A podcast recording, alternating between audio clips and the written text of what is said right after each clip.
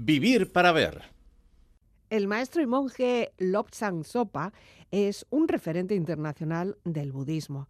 Utiliza las enseñanzas budistas para mejorar nuestro día a día, el suyo y el de los demás, limitar también el sufrimiento y alcanzar la felicidad genuina. Así dicho, más de una persona ya empezamos a torcer un poquito el morro y encendemos las alarmas sobre una posible situación que no nos resulta demasiado cómoda ni habitual, aunque estemos en los primeros días del 2023. Acabo de publicar un libro que se titula Silencia tu mente, enciende tu corazón. Y eso es lo que vamos a hacer, ver, vivir, conversar y ver qué es lo que nos quiere transmitir. Para ir haciendo ambiente le vamos a pedir su selección musical, así se nos presenta la próxima hora espiritual, pero más carnal que nunca, porque él, el maestro Sopa, está aquí frente a mí. Oh,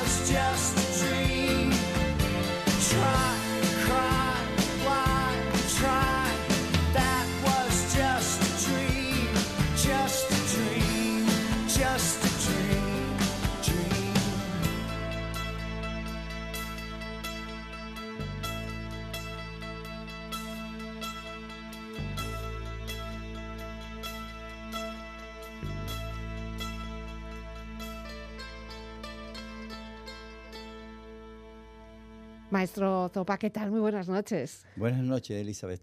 Eh, es curioso el nombre. Ah, bueno, es el nombre que me dieron, me puso mi maestro cuando Ya. me ordenó.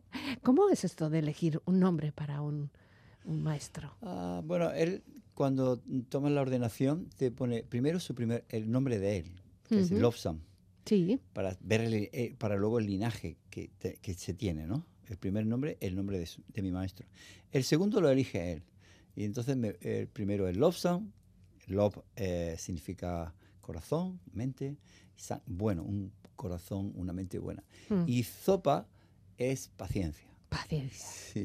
Sí. En tibetano se pronuncia muy diferente. Sí. Así como se titula. Sopa. Sopa. Zopa. Eh, lo cierto es que, bueno, vamos a escuchar música diferente también del Tíbet, pero hemos arrancado con Rem. Mm. No sé si es que tenemos que perder nuestra religión, también Losing My Religion es el título de esta canción, pero no tiene nada que ver. Tú No encontraste tiene una ver, religión. no tiene ¿no? nada que ver. Cada uno tiene una mente diferente Mm. Y una condición diferente. Entonces, no hay que cambiar de religión en absoluto. Cada uno tiene eh, su religión y debe de practicarla correctamente. Mm. No, no, no hay que cambiar. No hay que cambiar. en Lo que pasa es que la canción te gusta. Me gusta mucho esa canción de Ren, sí. ¿Y ¿Cómo fue tu trayectoria? ¿Cómo ha sido de una persona que sé que tenías una, una forma de vivir muy occidental, Sí. muy, muy actual, Sí, sí. hasta que de repente un día decidiste dar un cambio, ¿no? Hmm. No se produce eso de ¿No? así, de la no, noche hay, a la mañana. no hay un corte. No, no, no se produce de la noche a la mañana ese cambio. Yo ya venía preparado, o sea, yo me pasé muchos años investigando sobre la mente y la conciencia, Mm, eh, pero nadie sabía esto. Yo tenía en casa un cuarto dedicado solo al estudio del de, el ser humano, de, de- de la mente, la conciencia, cómo evolucionar.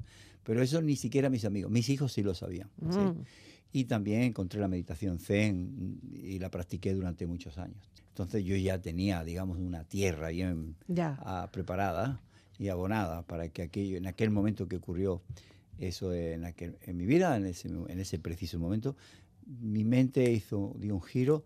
Eso se produjo de una forma muy especial que ni siquiera yo podría explicar cómo se produce ese cambio a nivel mental aquí dentro de, de una persona, ¿no? Sí. para decir, bueno, hasta aquí he llegado, hasta aquí hice esto. Eh, de pronto, en un momento, si repasas todo lo que has hecho en tu vida en milésimas de, segundo, es muy rápido, y te das cuenta de qué he hecho yo en mi vida hasta ahora, yo quiero hacer aquí, a partir de ahora, otra cosa. Quiero encontrarle el sentido a la vida, que, que es lo que yo tanto busqué. Luego se produce un poco lento, en unos Sí, meses. se produce el cambio, pero el cambio es el principio de otro, de otro camino. Sí, Entiendo que sigues haciéndolo, eso no, Sí. se- no se para, ¿no? No, no, no. Lo que yo empecé en, eh, con mis maestros en el 2006, eso no se para nunca. No, porque es muy ¿Y cómo lo encontraste? Porque encontrar a la persona que te pueda acompañar Mm. en ese camino, que te instruya, que te dé esas herramientas, tampoco Eso es. fácil, ¿no? No, no, no era fácil. Y yo en aquel momento no sabía dónde ir. Sabía, bueno, mi mente se iba a la India Claro. mentalmente, ¿no? Sí, sí. ¿Dónde empezaré yo con esto? Yo sabía que en el budismo tibetano tenía todo lo que quería, pero no sabía dónde buscarlo. Primero me fui, bueno, arreglé todas mis cosas con mi familia, arreglé Ujú. eh, todos los temas de mi trabajo, busqué un compañero que se hizo cargo de todas las, todo lo que yo tenía y fue muy amable. Y tomé una mochila, me fui de- de- a las montañas de Sierra Nevada, a un centro de retiro, y me fui de voluntaria a trabajar allí. Pero yo ya llevaba mi mochila, Ya. solo con dos, cuatro cosas. Había dejado ya todo atrás. En aquel momento sí que había dejado todo atrás. ¿Y, y lo comprendieron? ¿Todo tu entorno lo aceptó? Mm, no, mi familia sí. Mi Mm. madre le costó más trabajo. Mm. Y mis amigos de- dijeron en aquel momento que si me había vuelto loco. ¿O que se te va a pasar? Ya se le pasará. Ah, algunos sí, pero el resto se pensaban que se me había ido la cabeza, ¿no? Porque había dejado todo. Curiosamente ahora no, ahora ya piensan lo contrario, ¿no? Que no se me fue la cabeza, ¿no? Que fue para hacer otra cosa, se fue para centrar la cabeza. Tengo que unos reaccionaron de una forma y otros de otra. Y luego encontré a mi maestro allí en Granada, que había un centro en Granada de estudio budista, y yo pues me acerqué allí para escuchar y encontré allí a, este, a mi maestro. Y fue el que al segundo mes, después me dijo ya, pues, dónde estaba, que estaba en el monasterio, era maestro del monasterio de Nalanda en Francia, monasterio muy importante en, en Occidente, Mm. del budismo tibetano. Y allí fui, eh, preparé todo y allí fui. Y allí ya pues pasé 14 años, pasé cuatro años preparándome allí estudiando, porque es universidad monástica. Hay que implicarse en estudios muy duros, muy profundos. de los Muchas textos horas. antiguos, sí. Muchas. Y a los cuatro años me, me preparé para ir a Dharamsala, donde estuve haciendo un retiro para ordenarme después con el- su santidad el Dalai Lama. Mm. Y ya después volví a- al monasterio a seguir estudiando otros diez años. Buah. No tengo expectativa, eso es lo que no me marco. Yo sé lo que, lo que tengo delante, Mm. no, tengo, no me creo ansiedad y simplemente pues sigo estudiando, practicando y a donde llegue. ¿Y Sí. eso qué supone? ¿Llegar a tener ese título o llegar a ser maestro? ¿Qué supone? No, es, no, es, no alcanzar ningún título, ni yo pretendía ningún título. Eso es lo que yo quise dejar, O todos esos, los títulos o esos que tenía. escalones, ¿no? Nosotros Esos tenemos niveles, la cabeza como niveles, eso, es de niveles, vale. conocimiento de nuestra mente y nuestra conciencia, del, Mm. del ser. Eso sí, eh, hay muchos niveles. Eh, nuestra mente es muy profunda, eh, Elizabeth. Entonces ahí lo que vas es estudiando paso a paso quién eres. ¿sí? Estudiar budismo, como yo lo estudié, Mm. es conocerse a uno mismo. ¿sí? Es un camino impresionante. Eh, nuestra mente es tan increíble, tan profunda, tenemos un potencial tan grande y qué es lo que podemos hacer con este potencial que yo no puedo enseñar todo, ¿de Ya. acuerdo? Porque eso sería Pero aprendes para, para enseñar. Eso es, ese es el, ese es el- la base, esa es la para motivación. compartir, vamos. Mi para- maestro me dijo cuando llegué, eh, bueno, yo le dije, yo quiero meditar mucho porque me gusta mucho la meditación. Ujú. Y entonces, sí, bueno, pero si no sabes en qué vas a meditar. Yo digo, bueno, la respiración, sí, solo eso. Bueno, hay que estudiar más, me dijo, para luego después que medites en esas cosas, para transformar los distintos aspectos de tu mente, eh, alcanzar niveles de conciencia más elevados y que luego desde ahí, ya preparado, puedas ayudar a los demás, a ayudarles, porque no saben mirar dentro. ya. Tú vas a aprender a mirar dentro y ahora vas a después a salir a la calle, a enseñar a los demás a mirar un poco dentro para que eh, vivan sus vidas de otra forma más, más felices, con Mm. menos sufrimiento. Eso eh, se puede conseguir, por ejemplo, nos lo imaginamos si estás en el Tíbet, pues igual puede ser más fácil o más, más, más ambiente adecuado, pero en nuestro día a día, en nuestras ciudades, en nuestra sociedad de- occidental, en, nuestra, nuestros ruidos, Pues yo pienso que hay parte de esta enseñanza que es la que yo comparto con los demás, no todas, pero las que yo comparto son no necesarias, imprescindibles para vivir en el, eh, esta vida al ritmo que se está viviendo. Todos tienen mente, todos tenemos mente, y esa mente es la que hace todo fuera. Si esa mente no está en calma, si no hay paz mental ahí, si tenemos una mente distraída, llena de, de hábitos, mm, recurrentes, de todo lo que traemos de, ahí de la socialización desde pequeños, eh, esa mente distraída, esa mente llena de frustraciones, de tantas cosas, esa mente en la que se relaciona, esa mente se puede calmar, se puede tranquilizar, se puede llevar más paz mental, puede haber menos agitación, un cuerpo aprender a relajar el cuerpo y la mente sin perder la claridad mental, no dormir, no quedarnos dormidos, no. Se puede tener un cuerpo relajado y una mente relajada, pero sin perder la claridad mental. Eso es muy distinto a relajarse. Cuando uno se relaja en casa se duerme. sí, Eh, normalmente. aquí sí. no. O, cae, o cae dormido porque No. estamos agotados. Podemos conseguir hacer que nuestra mente sea más estable y más clara. Y con esa mente más estable y más clara, Mm, podemos comprender un poco más quiénes somos y cómo y qué, qué- qué posición tenemos en el mundo y Mm. nuestra relación con los demás, con nosotros mismos, con los demás y con el mundo. O que se pueden aprender muchas cosas eh, sin necesidad de tener que ir al Tíbet ni a ningún sitio. Y eso, eso es lo que vengo haciendo durante más de 10 años.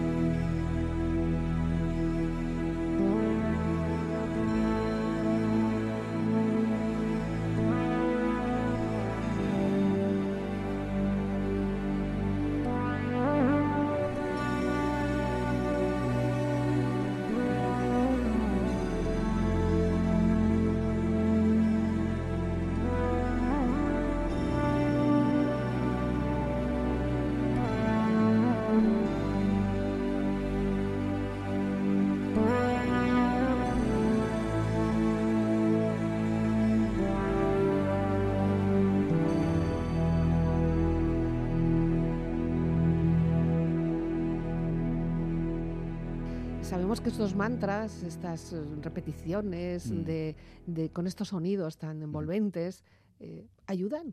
Bueno, Hay que saber escucharlo también, hay que estar en, en- por pues, en el supuesto. hay que- momento. ¿eh? sí. Esto en el coche mientras vamos, no, no, por si acaso. No, hay músicas que tranquilizan, otras. La música en general, pues es algo que inspira, que le gusta a las personas, ¿no? Y a mí Mm. también, a mí me gusta mucho la música. Sí, Hay tipos de música y para cada momento. ¿sí? ya. Porque, eh, pues, esta música es, tranquiliza, te inspira, ¿no? A mí me Mm. inspira esa música de la Mariume, ¿no? Me, es inspiradora, ¿no? Ya. Para eh, llevar la mente hacia adentro, para calmar la mente, ¿no? Y tan importantes también, por ejemplo, los olores, porque también sabemos que ese envoltorio de, de olores. Eh, sí, pues mm, sabes tú que, por ejemplo, yo utilizo, por ejemplo, inciensos. Yo hacer una meditación me pongo una barrita de incienso. Mm, Todo muchas- el mundo hace personas, esto. hoy. ¿eh? Entonces se sienta personas. uno, eso te inspira. Eh, es, no es lo importante, ¿de acuerdo? Cuando uno va a meditar, por ejemplo, o a, a practicar la introspección, pero eh, ayuda, eh, Mm. pues enciendes una barra, te buscas un lugar adecuado en casa, pones una barrita de incienso y eso te ayuda, ese olor te ayuda a ir a- hacia adentro, ¿no? Desde luego, hay muchas personas que lo hacen. Bueno, Sí. uno de los mensajes que, pues ojeando un poco el libro, yo creo que, que queda más claro, es el hecho de poner en valor lo que cada una cada uno somos. O sea, eh, Mm. esa insistencia en que somos luz, en que somos capaces de reconocernos, que debemos reconocernos como personas, Sí. no por lo que nos dicen que somos, o por lo que queremos ser, o por lo que creemos ser. Es. Eh, ahí ese mensaje yo sé que se repite casi Sí. continuamente a través de todas Sí. las páginas, ¿no? Qué mal, qué mal nos queremos, ¿eh? Nos queremos muy poco. Y eso es porque no comprendemos quiénes somos y el potencial que tenemos. Nos identificamos con una parte muy pequeña, muy pobre de nosotros Mm, y somos seres increíbles, con un potencial increíble. Pero para eso tenemos que, alguien nos tiene que guiar ahí para Ya. decir, estuviste mirando toda tu vida hacia aquí, ahora gírate un poco y mira hacia allí, ¿no? Mm. Mira hacia adentro y Ya. ya verás, verás el potencial que tienes, ¿no? Pero eso tiene que guiarte a alguien ahí para que tú después lo veas. Pero nos han guiado a la contra. O sea, te quiero decir, por una cuestión de educación o de Ah. sociedad, nos han guiado hacia esa- ese punto de vista tan cerrado, tan, tan, tan ciego. Ah, veamos, em, desde pequeños, cuando somos pequeños, los pequeños, si los observamos a los niños, viven Mm. desde su ser. Ya. Poco a poco nuestra mente se va... eh, Estrechando, ¿no? No, nuestra mente se va enajenando De, nos- de lo que realmente somos, ¿sí? A través de la cultura, socia- socialización, pues todo lo que vivimos en, en el contexto familiar, social, etcétera, etcétera, etcétera. Entonces nos vamos como separando, enajenando de, de nuestro verdadero ser. Y ahora la conciencia se va fuera, ¿sí?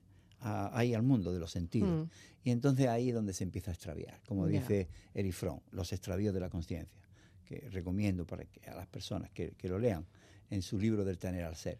Y una vez que estamos ahí, se terminó. Ya. La conciencia está fuera, difícilmente, rara vez, somos capaces de mirar dentro para ver aquí dentro cómo reaccionamos al mundo que vivimos Mm. externamente y qué es lo que ocurre dentro. Entonces no, no, eh, eh, eh, no somos unos perfectos desconocidos para Ya. nosotros mismos. Pero curiosamente, según, eh, bueno, pues como lo entiendes tú o como entiende el budismo también, Mm. la felicidad está dentro, por mucho que la intentemos buscar en el exterior, ¿no? En, en tener más cosas, en tener más dinero, en tener más fama, en tener más éxito, eh, pero resulta que luego lo básico está dentro, ¿no? Obvio. Eh, siempre he dicho, vivimos en un mundo en que tenemos que cubrir nuestras necesidades y tenemos que obtener cosas del mundo. Y lo ideal es ir a obtenerlas de forma correcta. Todo lo que tú acabas de decir. Cuando no hacemos, cuando vamos ahí a obtener esas necesidades de forma eh, incorrecta, entonces es cuando empiezan a- empezamos a tener problemas. Frustraciones más que nada, que ¿por qué no llegamos? Sí, frustraciones porque eh, eh, no conseguimos lo que queremos, Claro. porque nos exigimos más de la cuenta. Sí, por supuesto, eso también. Y todo eso, y esas frustraciones crea ansiedad y es sufrimiento. Ya. Es un tipo de sufrimiento. No solamente el sufrimiento, el evidente que nosotros cuando no- no- lo percibimos en nuestro cuerpo, nos damos un golpe o tenemos emocionalmente sufrimiento. No, hay un sufrimiento sutil que es el que tú has dicho. Esa frustración que queda cuando no conseguimos lo que queremos o perdemos lo que tenemos y queda esa insatisfacción dentro de nosotros. Mm. Eso es sufrimiento, esa insatisfacción es sufrimiento. Pero ¿dónde se experimenta todo esto? ¿Lo experimentan las montañas o los árboles? No, lo experimentamos aquí en nuestra mente. Mm. Es en nuestra mente donde experimentamos tanto la felicidad como el sufrimiento. Y es muy fácil demostrarlo y comprobarlo por nosotros mismos. Es decir, podemos tener todo lo que lo mejor de fuera. En este mundo occidental tenemos tantas cosas buenas, ¿sí? Sí. Tenemos casas, trabajos, familias, tenemos buenos amigos, tenemos comida, tenemos vestidos, tenemos ciudades limpias, hospitales, médicos. Bueno, si ya tenemos todo esto, ¿por qué no somos más felices? Claro. Entonces, ¿por qué? Pues porque tenemos esta mente que no conocemos y esa mente insatisfecha y tampoco comprendemos que es nuestra propia mente la, en la que se experimenta esto. ¿sí? Es en nuestra propia mente la que experimenta tanto la felicidad como el sufrimiento. Y ahí es donde hay que mirar, fundamentalmente, para darnos cuenta qué es lo que nos impide, qué es lo que hace que nuestra mente nos impide ser felices. Ya. Eso no Nos ponemos nosotras a mirar nuestro, dentro. nuestro límite, ¿no? Eso es. Somos Y mirando ahí nos daríamos cuenta de que es nuestra propia mente Mm. la que nos impide ser felices. Nuestra propia mente nos esclaviza, nuestra propia mente nos puede liberar. Bueno, ahí está por lo menos el, el saber el mensaje positivo, que lo podemos hacer. Por Ahora supuesto. hay per- muchas personas que últimamente también se dice, ¿no? Estamos en tiempos en los que muchas personas sufren de depresiones, de ansiedades. Eh, los, los niveles de suicidio también, Sí. las cifras están ahí. eh, llegar a esos límites también, eh, el hacerse daño así conscientemente a una persona a sí misma, fíjate en qué nivel tenemos que estar, ¿no? ¿Dónde nos movemos? Se ha llegado ya a un nivel de, de- de- de- lo que la vida se corre, Mm, en lo que hemos convertido el mundo, creyendo. Y todo ocurre porque pensamos que la única forma de vivir o de vida que hay es estar en contacto con las, con las cosas del mundo, con los objetos sensoriales. Y eso nos vuelve locos. ya. Al ritmo de vida que se vive, lo que se quiere conseguir en la vida, ¿cómo no va a venir estrés de ahí? ya. la competitividad, eh, el desconocimiento de, de- de todo, esa ignorancia de que, de que creemos que, que- que todo lo que queremos conseguir en la vida es a través de, de todo, de, de generar dinero, de generar, de tener cosas. Pero esa ignorancia también puede ser muy malvada en el sentido de que ahora quizá pueda estar escuchándonos alguien y le diga, ¡buah! Este, este nos ha venido aquí a querer salvar, o estas personas No. que están aquí, que no sé qué, eh, bueno, bueno, con tanta espiritualidad. Siempre está como mal, mal visto por una parte de la Sí. sociedad, mucho, ¿no? Tú habrás tenido que también sufrir, ¿no? Críticas o cuestiones que, que pongan un poco en solfa Ah, tus palabras. Sí, puede ser que esto lo piense mucha gente. eh, No. Eh, entonces yo diferencio dos cosas. Una, a los salvadores. Eh, yo no vengo a salvar a nadie, ni la, ni, ni la espiritualidad salva a nadie. La palabra espiritual yo creo que está mal Mm. entendida y se confunde con religión. Sí, Sí. Y, y con religión cristiana, que es la que hemos que vivido más cercana. ¿no? Eh, la que sea. Mm. La palabra, eh, mira, la palabra budista Mm. significa persona que mira en su interior para buscar la verdad ahí. Eso significa budista. ¿sí? Y eh, eh, eh, entonces, una persona, cualquier persona que vaya hacia adentro, a través de una técnica, a través de lo que sea, para comprenderse a sí misma y comprender cómo se puede conocer a través de la introspección y darse cuenta de que puede cambiar su vida, eso es espiritualidad. Ya, punto. Entonces, no vengo decir. nunca, eh, no, lo que yo he estudiado no es dogmático. En 14 años yo no estudié otra cosa que no hablase de los seres vivos, Mm. de cuál es su condición eh, en la que viven y cómo se puede mejorar esa condición. No estudié otra cosa en 14 años.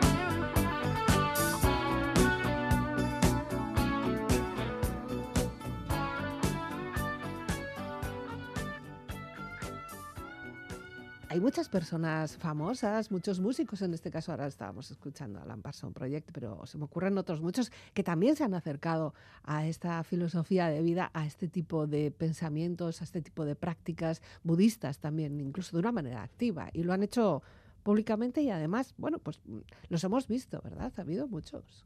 Yo mm, no conozco muchos, pero sí, Sí sé que sabes, hay, sí, sí. que ha habido muchos músicos, muchas artistas, Artistas, ¿verdad? muchas personas que se acercaron a, a la espiritualidad, hacia, a, a buscar ese camino introspectivo para Mm. comprenderse a sí mismos más. Y no hay mucho más de esto, ¿no?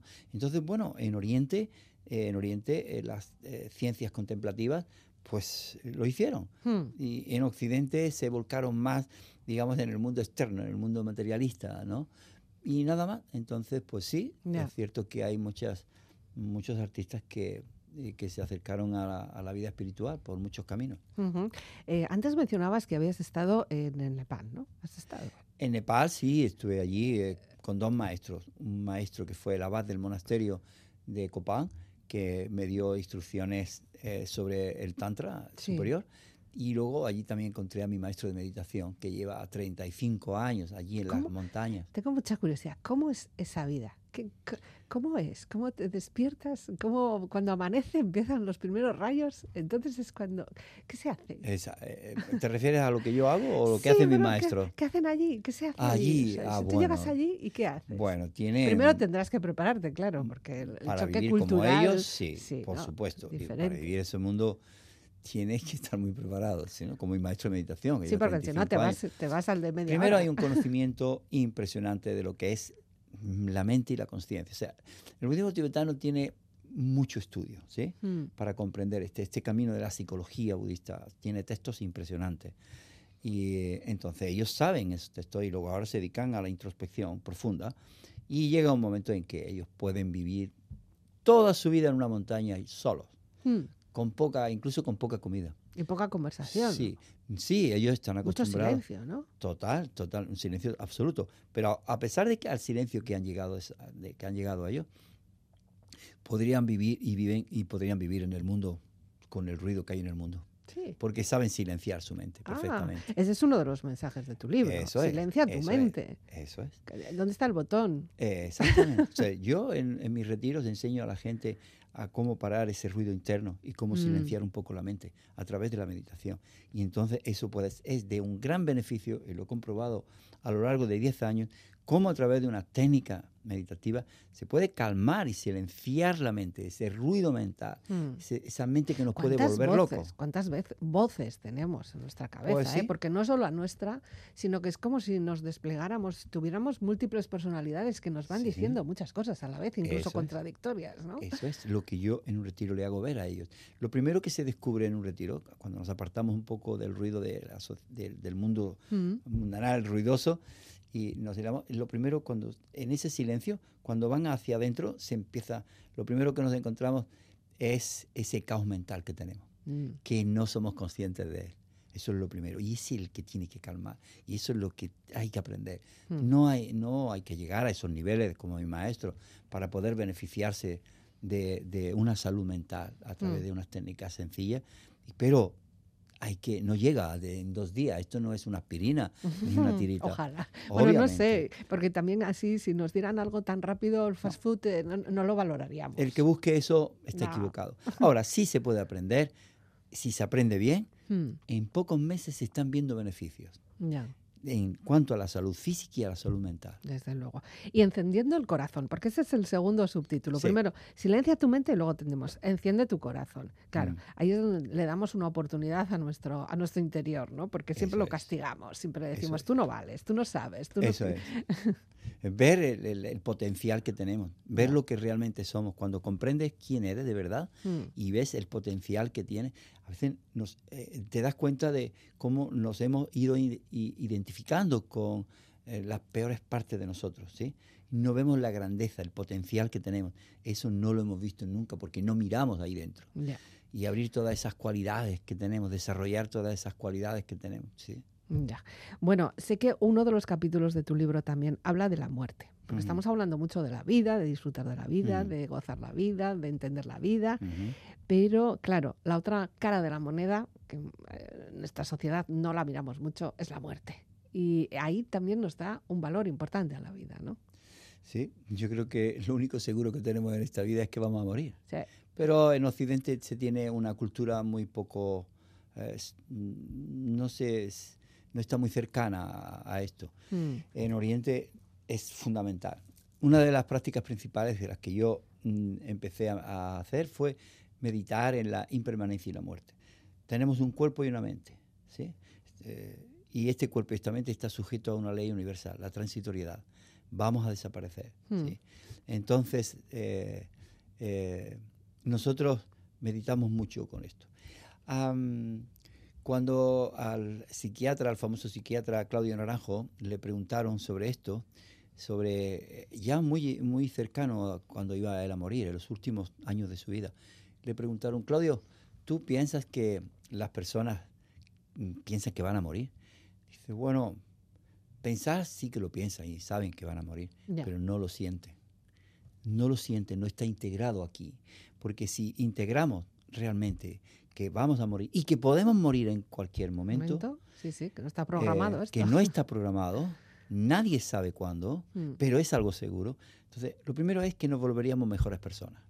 Para si aprovechar el tiempo, por si acaso. Segundo, eliminar lo superfluo de nuestras vidas, Mm, para aprovechar cada momento de nuestras vidas y darle sentido a nuestra vida. Eso Mm. sería lo primero. Cuando de verdad se medita sobre esto, que es una de las meditaciones fundamentales. Y otra de las, de las ideas que, que- que no quisiera yo terminar sin mencionar es eh, la idea de que, de que todo está conectado.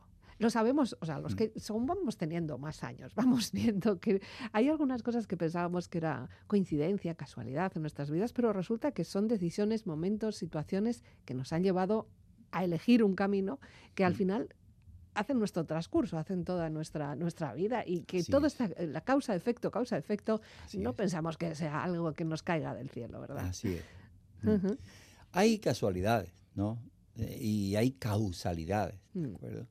Y en este universo, eh, ningún efecto surge de la nada. Ya. Todo efecto surge porque tiene causas, y no una.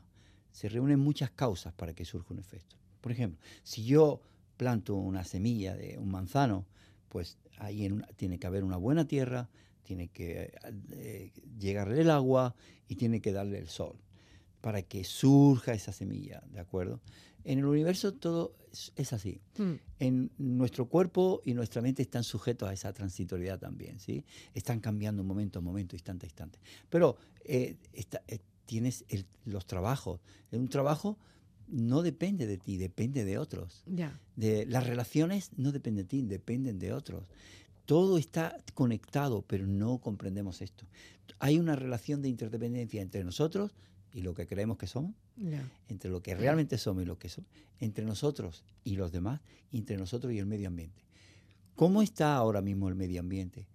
¿Por qué se hemos llegado a esta situación, por ejemplo? Porque no entendíamos la relación de interdependencia de que hay entre nosotros, cómo eh, tratamos a nuestro medio ambiente. Ujú. ¿Por qué en la sociedad estamos ahora está, a veces tan mal y cómo está? Pues porque no conocemos la relación de interdependencia que hay entre nosotros y los demás seres. Bueno, y siempre lo vemos desde un punto de vista superior también, ¿eh? pensando que lo podemos controlar todo. Eso- por eso, por eso ahí está, que no vemos esa relación entre lo que nosotros hacemos y lo que, que creemos. Es que todo está relacionado. Y luego entre la relación de interdependencia que hay entre nosotros y lo que creemos que somos. Ahí empieza. Al no comprender esto, entonces ahora viene lo que tú dices. Me creo superior. Claro. Creo que yo soy el que controla todo en este A- mundo. hasta que un día, un momento, no lo controlas y entonces ya. Igual que hemos, ha- la- la- el medio ambiente ha llegado donde ha llegado, pues hemos hecho exactamente igual con nuestra sociedad Mm. y exactamente igual con nuestra mente. La polucionamos. La polución de nuestra mente poluciona nuestro medio, nuestra sociedad, nuestras relaciones y poluciona el, el lugar donde vivimos. Ya. Bueno, maestro Lobsanzopa, te tengo que hacer una pregunta. Llevas ahí en una mano una especie de rosario rojo con, Ah, muchas, con muchas cuentas. ¿Qué es eso? Es el rosario que yo utilizo para hacer mis prácticas. Sí. Sí, ¿Cuántas bolas tienes? 108. Tienen que ser 108. Eh, claro. nuestro- no, sí, sí, o, o vas 108. añadiendo bolas según... No, no, no, tiene que no, ser tiene 108. 108. ¿Y eso qué son? ¿108 Eh, qué, significa? Pues cuando yo hago mis prácticas, eh, ¿no? Pues eh, tengo que hacer una serie de, de- de de recitaciones Ujú. o de cosas y voy contando, ¿sí? Ya. Para hacer, saber que he hecho lo que tenía que hacer. Pero Es así. 108 son para todos, no es cuestión de niveles. No, no, no. Esas las hace el mismo el Dalai Lama que yo. Él hace otras prácticas más elevadas que yo, Sí. pero si utiliza su mala, son, el, el- el suyo tiene las mismas cuentas que yo, 108. Es que me llamaba la atención. Sí, no sí. lo podía dejar de Es el preguntar. rosario tibetano. Igual Bueno, sí, que como el si cristiano tiene su cristiano, rosario sí, sí. para hacer sus oraciones y hacer sus cosas, pues igual. no Ujú. tiene, ¿Y, lo, ¿Y lo haces en cualquier sitio? eh, ¿O no, necesitas una situación? No, ya, ese lo hago una cuando hago mi ya? práctica, sí. Vale, o sea, no es que vayas en el autobús y vayas Sí. haciendo. No, no, no, no, Pero lo importante no es el mala. Lo importante no es el hábito que llevamos, que habrá visto que vengo sin hábito hoy. Eso, como dice, decía un gran maestro Lama Yese, decía, lo, lo importante no es el mala ni el hábito, lo importante es cómo podemos transformar nuestra Ya, mente. El hábito no hace el dentro. monje. No. ya lo dice. el ¿Cómo podemos transformar nuestra mente? Eso es lo importante y eso lo puede hacer cualquier ser humano. Vale. Pues bueno, recordamos que ahí está el libro Silencia tu mente, enciende tu corazón del maestro Lobsang Zopa de la editorial Planeta. Lo tenéis ya al alcance de cualquier persona. Nos tenemos que ir despidiendo y lo vamos a hacer ni más ni menos que con Rod Stewart. Me sorprende la elección, pero me gusta mucho. no sé, claro, el título nos dice que no puedo hablar de ello, pero hemos hablado de mucho. Así que muy agradecida, muchas gracias maestro y a seguir difundiendo esa luz. A ver si entre todos lo conseguimos. Gracias. Muchísimas gracias a ti, Elizabeth, por invitarme.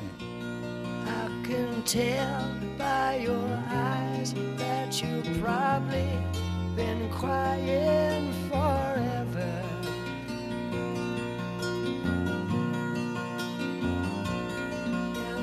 stars in the sky don't mean nothing to you, they're a mirror.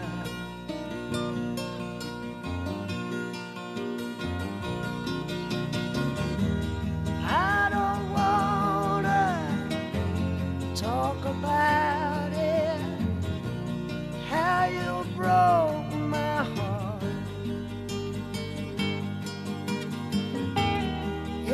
I stay here just a little bit longer, if I stay here, won't you listen